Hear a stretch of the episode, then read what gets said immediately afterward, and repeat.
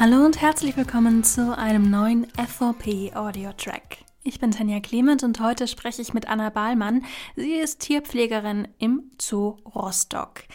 Bevor wir aber mit dem Interview starten, noch ein ganz kurzer Hinweis. Dieses Interview haben wir ursprünglich als Video-Interview geführt. Das Ganze findet ihr auf dem Behördenspiegel YouTube-Kanal bzw. unter dem Link in den Show Notes. Da hat uns Anna nämlich auch noch ein paar Einblicke in ihren Berufsalltag im Zoo gegeben. Hallo Anna, schön, dass du heute bei uns bist. Ähm, Hallo. Ähm, vielleicht, vielleicht fangen wir am besten mit einer kurzen Vorstellung an. Das kann man ja selber immer am besten. Wer bist du? Wo kommst du her? Wie alt bist du? So einfach in ein, zwei Sätzen, damit sich unsere Zuschauerinnen und Zuschauer vielleicht ein bisschen mehr vorstellen können. Okay, also mein Name ist Anna Beimann. Ich bin äh, 25 Jahre alt und komme aus Marlow. Also ich habe da meinen eigenen Hof und mein Haus mit meinem Mann zusammen und äh, ja, fahre halt jeden Tag meine Dreiviertelstunde bis hier zum Zoo Rostock, aber mache das natürlich gerne, weil äh, ich das Leben oder die Arbeit hier im Zoo sehr, sehr mag. Was war denn dein erster Berührungspunkt mit Tieren? Also tatsächlich eigentlich schon von klein auf. Das hört man natürlich immer sehr, sehr häufig. Ähm, es ist so, dass ich halt bei meinen Eltern quasi auf einem Bauernhof aufgewachsen bin. Also ich habe ganz viele Tiere schon von Anfang an gehabt und es war eigentlich sehr, sehr früh klar, dass äh, ich dann auch Tierpfleger werden möchte, beziehungsweise halt die Arbeit mit den Tieren sehr, sehr gut finde. Also wir hatten halt Hunde, Kaninchen, Meerschweinchen, Fische, äh, Hühner, Enten, eine große Vogelvoliere und so. Also wir haben halt ganz, ganz viele Tiere zu Hause, wo ich von klein auf auch mit in die Arbeit eingesetzt worden bin. Also ich habe halt wöchentlich meine Aufgaben gehabt, also habe viel mit den Hunden unternommen und ähm, habe auch viel ausgemistet und sowas und es hat mir halt sehr, sehr viel Spaß gemacht. Das heißt aber für dich war auch immer irgendwie klar, dass du mit Tieren arbeiten möchtest oder gab es da einen Punkt, wo du gesagt hast, okay, jetzt ist klar, ich arbeite mit Tieren?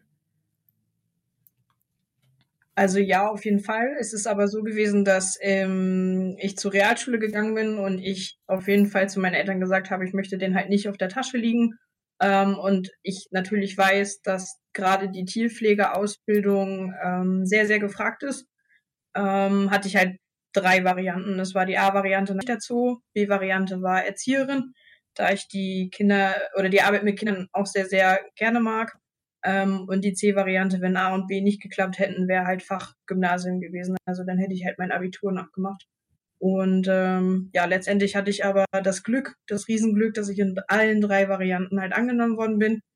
Und natürlich habe ich mich dann für den Zoo entschieden.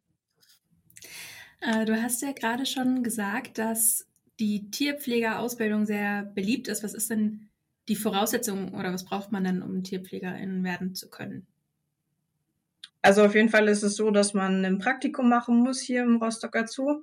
Also ist jetzt keine Pflicht im Rostocker Zoo Praktikum zu machen, aber halt eine Tierpflegerstelle, also sei es jetzt Vogelpark Marlow oder sei es im Stralsunder äh, Tierpark oder auch hier in ganz Deutschland irgendwo in einem anderen Park, dass man halt einfach schon ähm, Erfahrung sammeln konnte.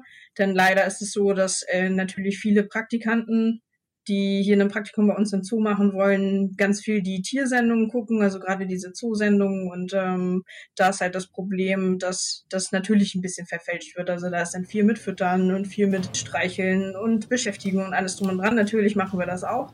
Aber man muss halt wissen, man macht halt 90 bis 95 Prozent auf jeden Fall sauber. Und das unterschätzen tatsächlich ganz viele. Und ja, und da muss man halt viel Glück haben. Also ich habe insgesamt fünf Wochen Praktikum gemacht. Ich habe halt in der Schulzeit mein Schulpraktikum gemacht und habe aber auch in meinen Ferien dann äh, Praktikum gemacht. Ähm, ja, und dann, wie gesagt, hat man halt ganz, ganz viel Glück oder muss es mit ganz viel Glück zu tun haben, dass man halt hier im Zoo anfangen darf als äh, Auszubildende. Gibt es nochmal gesonderte Voraussetzungen, je nachdem, äh, um welche Tiere man sich dann kümmert?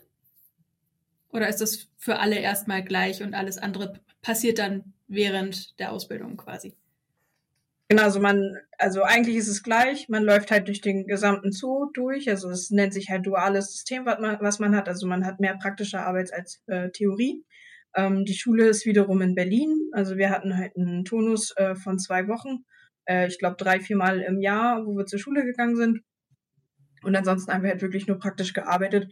Ähm, und man geht halt in jedes Revier Minimum einmal ähm, guckt sich das halt alles an und natürlich, wenn man die Ausbildung beendet oder es auch schafft und man dann das Glück hat, dass man übernommen wird, heißt es aber nicht gleich, dass man in, in sein Wunschrevier oder in seinen Wunsch-Themenbereich äh, halt kommt. Ne? Also da muss man sich dann schon bewerben. Man kann natürlich Glück haben, aber ich selber ähm, war jetzt auch nach meiner Ausbildung erst ein Jahr im Vogelrevier, ähm, da das Polarium einfach noch nicht äh, ja, fertig gebaut war und äh, wusste da in dem Jahr aber schon, dass ich dann damit beginnen darf nach dem Jahr.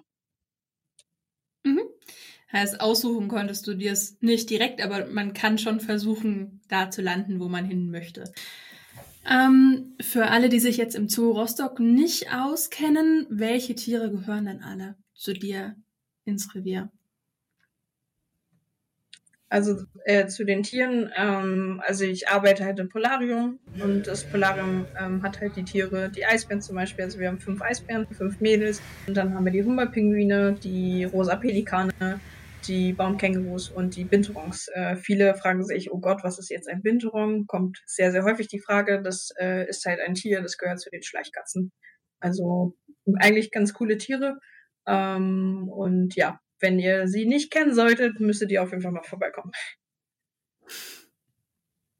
Das empfiehlt sich sowieso. Mm, wie bist du denn zur Arbeit im Zoo Rostock gekommen?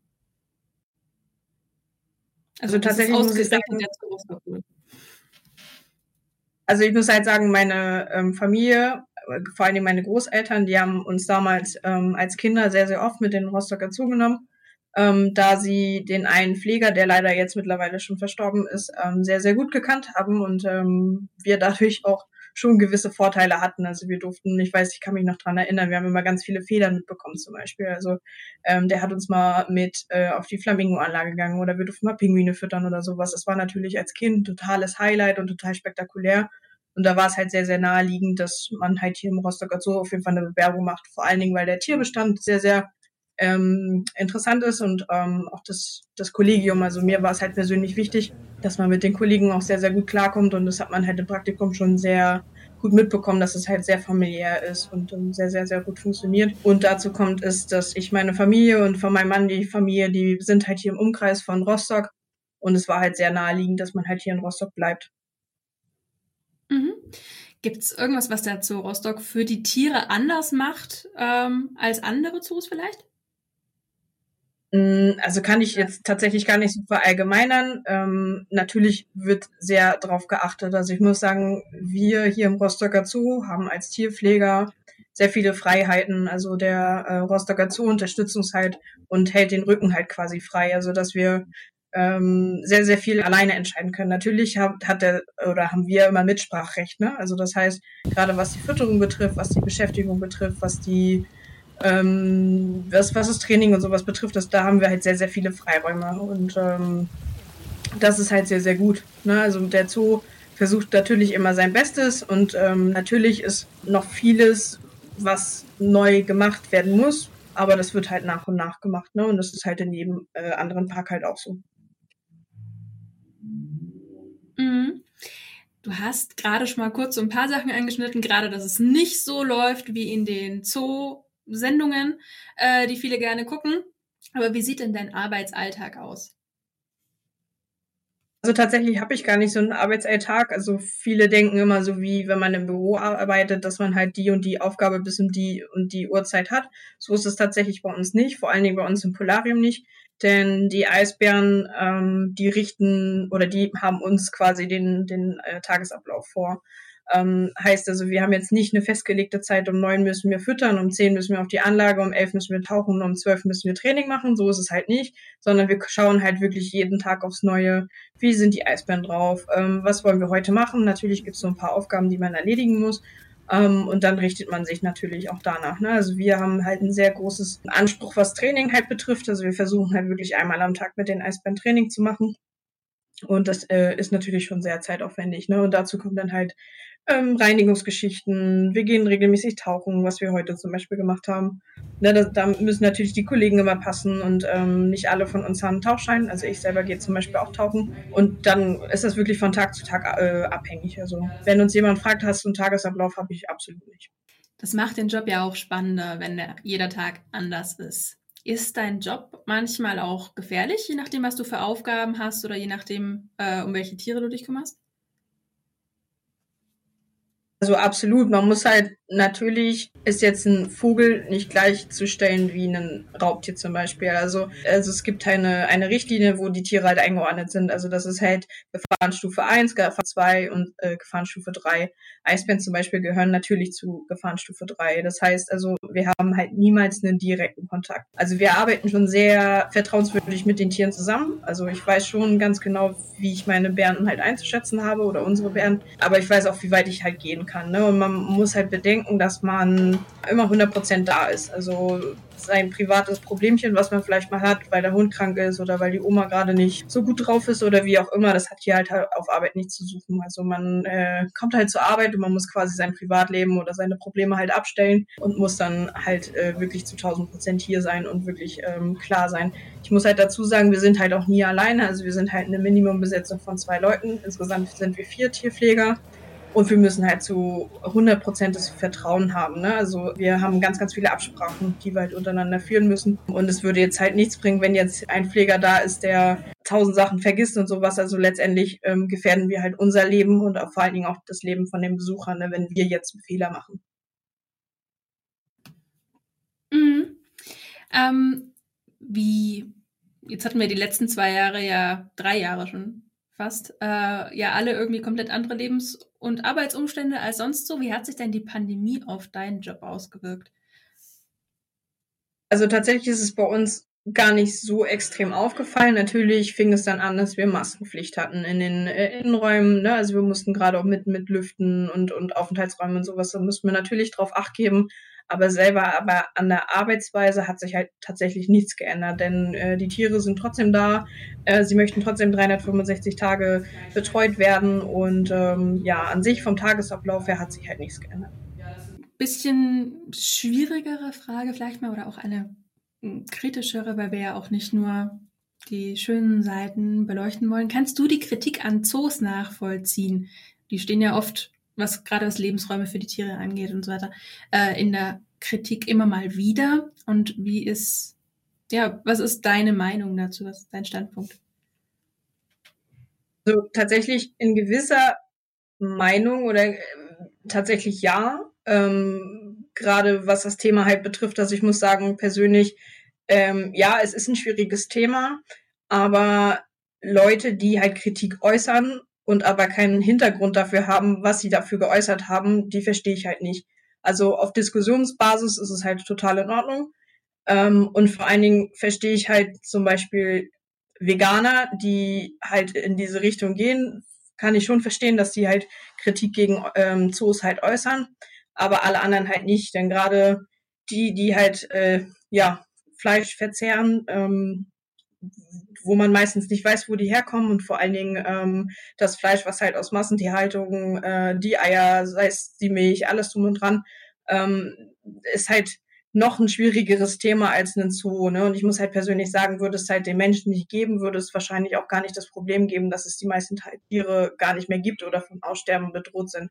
Denn natürlich ist der größte Feind für ein Tier der Mensch. Ähm, und es ist halt vor allen Dingen so, man muss dazu sagen, die Tiere, die, die in Zoos leben, die ähm, kommen halt nicht aus der freien Wildbahn. Also die kennen das halt theoretisch nicht mehr. Also so wie der Eisbär zum Beispiel, der ist in siebter bis achter Generation überhaupt nicht mehr ähm, aus freier Wildbahn entnommen worden. Natürlich hat man das damals machen müssen, weil ansonsten würden die Tiere ja natürlich nicht in Zoos äh, präsentiert werden.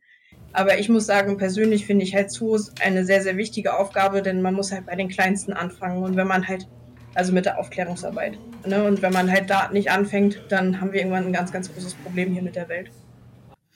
Definitiv gilt ja für viele Bereiche und hier eben auch. Ähm, du hast es gerade schon angeschnitten, dass es für Veganer zum Beispiel immer ne, ein anderer Standpunkt ist. Äh, hat dich selbst die Auseinandersetzung mit Tieren irgendwie ernährungstechnisch beeinflusst? Also bist du Vegetarierin oder Veganerin oder so? Also tatsächlich bin ich selber keine Vegetarierin oder keine Veganerin. Ich persönlich esse nicht viel Fleisch und wenn ich Fleisch esse, dann ähm, tatsächlich meistens von dem, was ich kenne. Also ich muss sagen, mein Vater zum Beispiel ist halt ähm, Jäger Ähm, und ich selber habe halt aus erster Hand bekomme ich halt Wildfleisch, wo ich halt genau weiß, okay, die kommen halt ähm, oder hatten ein gutes Leben und ähm, ja, sind halt dann geschossen worden, sei es irgendwie eine Laufverletzung oder, oder wie auch immer. Und ähm, ansonsten gehe ich schon sehr genau mit dem Thema um. Also ähm, ich habe da schon, ja, in Reportagen weiß man immer nicht so genau, was man da glauben kann oder was nicht. Ähm, da wird halt meistens auch nur das Schlechte gezeigt. Aber ich selber ähm, achte schon in gewissermaßen drauf, dass ich dann doch lieber zwei, drei Euro mehr im, im Einkaufsladen für Fleisch ausgebe und ähm, tatsächlich, mein Partner zieht da auch ganz gut mit. Also der braucht jetzt auch nicht nur Fleisch und ist keine fleischfressende Pflanze, auf Deutsch gesagt. Ähm, und da ist es halt so, dass wir ähm, ja so ein, zwei Mal die Woche Fleisch essen und ansonsten gibt's halt genug Gemüse und, und alles drum und dran. Also ich bin nicht abhängig von Fleisch. Wenn wir schon gerade beim Thema sind und weil wir die Frage eigentlich äh, jedem und jeder unserer Gäste stellen, was ist denn dein Lieblingsessen und gibt's da eine Story dazu quasi? Falls du sie uns erzählst. Also, natürlich. Ich persönlich ähm, bin sehr mäkelig, was Essen betrifft. Ähm, also ich habe schon so meine Lieblingsessen, also wie zum Beispiel Senfei oder so, das äh, mag ich halt sehr, sehr gerne. Ähm, aber ansonsten, was so Fleisch betrifft, muss ich sagen, ist tatsächlich Dammwild das beste Fleisch, was man essen kann. Also wenn meine Eltern äh, einen Wildbraten zu Hause stehen, dann äh, wissen sie, wer am ersten oder als erstes am, am Fleischteller ist. Ansonsten bin ich eigentlich das komplette Gegenteil. Ne? Also dann äh, esse ich doch lieber das Gemüse und die Beilagen und alles und bin super zufrieden. Aber ansonsten, wie gesagt, ich kann eher aufzählen, was ich esse, anstelle was ich nicht esse. Denn äh, ich bin wirklich sehr, ja, mäkelig, würde ich mal sagen. Danke, Anna, dass du dir heute Zeit für uns genommen hast und danke euch allen, die ihr uns zugehört habt. Falls ihr noch nicht reingeschaut habt und gerne ein bisschen hinter die Kulissen im Zoo schauen möchtet, schaut euch doch gerne auch das Video mit Anna an. Den Link dazu findet ihr in den Show Notes. Das war's für heute. Danke, dass ihr dabei wart und bis zum nächsten Mal.